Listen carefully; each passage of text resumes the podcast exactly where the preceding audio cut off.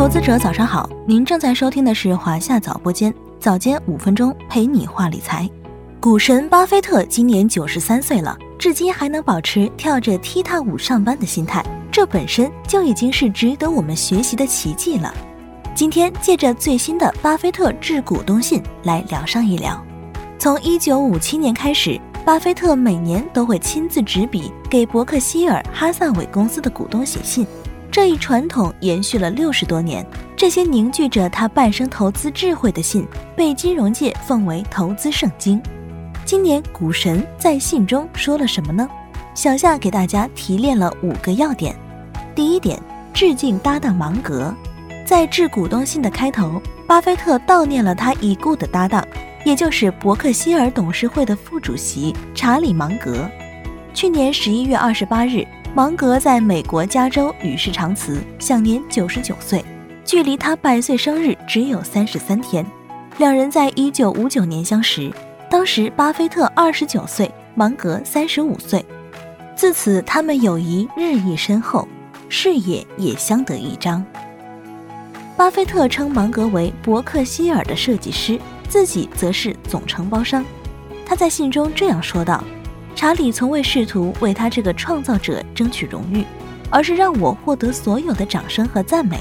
从某种程度上说，他与我的关系亦兄亦父。即便他知道自己是对的，也让我掌握控制权。就算我犯了错，他也从未反过来指责我的错。在现实世界中，人们往往会将伟大的建筑与建筑师联系在一起，而那些倒入混凝土或安装窗户的人。很快就被遗忘了。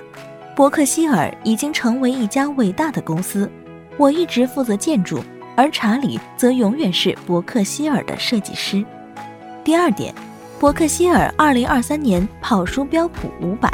今年的股东信，巴菲特没有依照惯例在信的开头提供公司业绩与美股风向标标普五百指数表现的对比，而是放在了最后。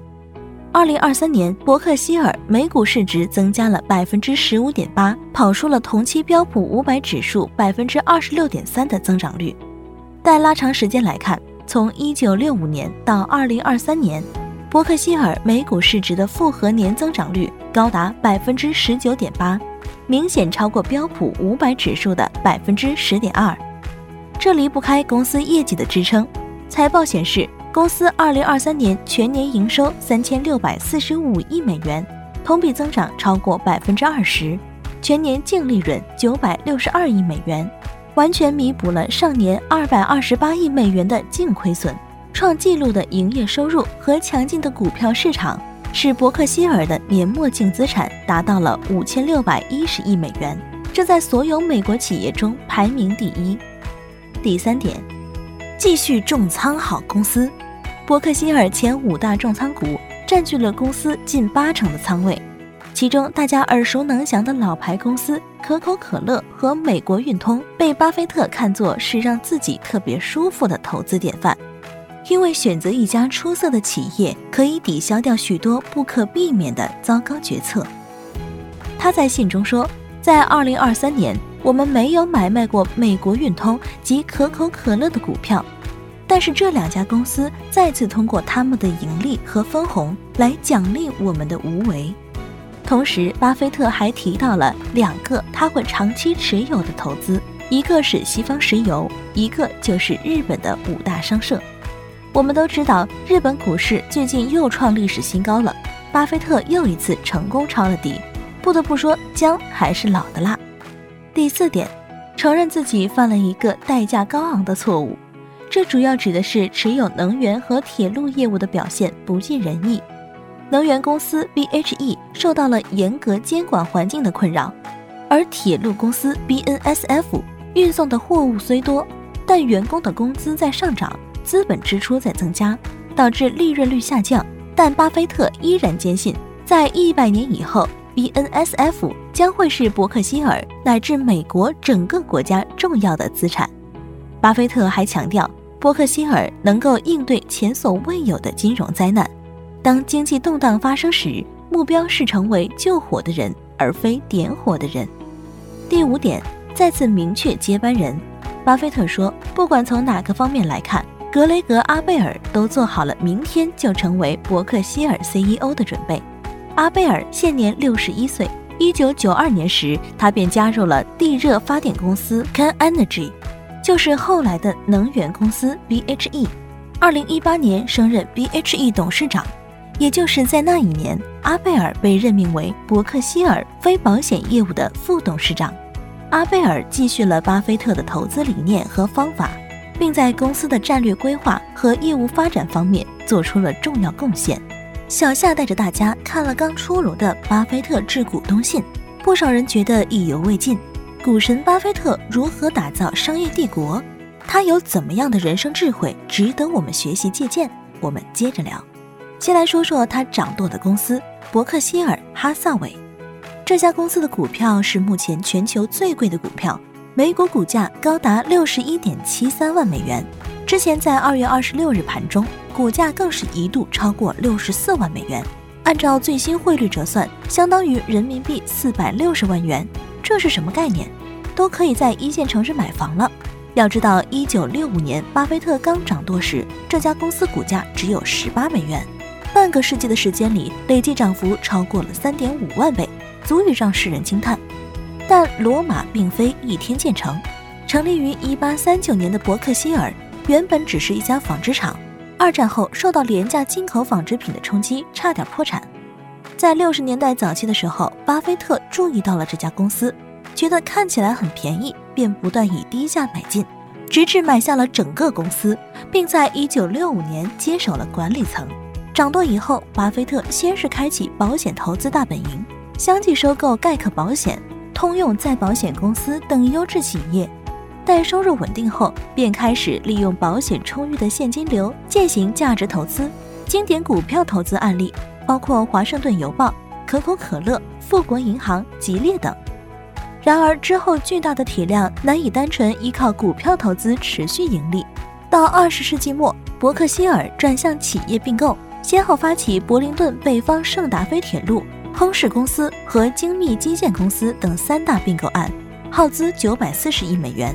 触及重工业、能源、消费等多元行业。现如今，伯克希尔已成为美国第七大企业，业务涉及数百领域。企业有这样的发展，离不开掌舵人的智慧。下面我们就从投资、工作、社交三个方面来谈。投资方面，巴菲特非常注重安全边际。他曾在佛罗里达大学的一次演讲中讲了这样一个故事：有一把枪，枪里有一百万发子弹。其中只有一发子弹是真子弹。如果有人拿枪对着你扣动扳机，每扣一次扳机给你一亿美金，你干不干？连三六零集团创始人周鸿祎都说，百万分之一的概率才会被打死，这概率多低呀！他觉得这对他来说也是很大的诱惑，都可能会同意。而巴菲特的回答却是绝不会玩这个游戏。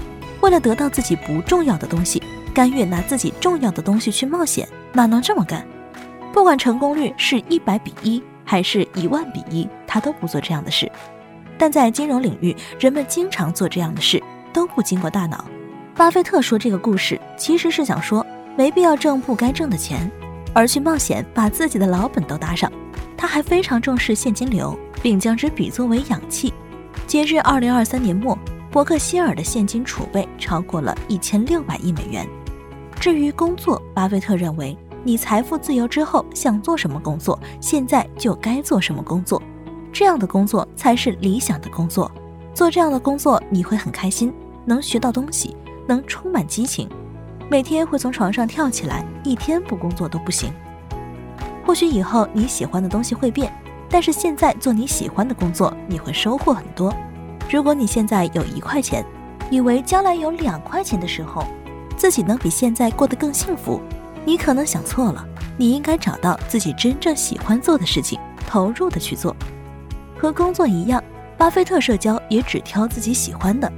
巴菲特说：“我不和自己不喜欢或不相熟的人打交道，在这方面，我像对待结婚一样慎重。”巴菲特与芒格1959年相识，直至去年芒格离世，已经有64年。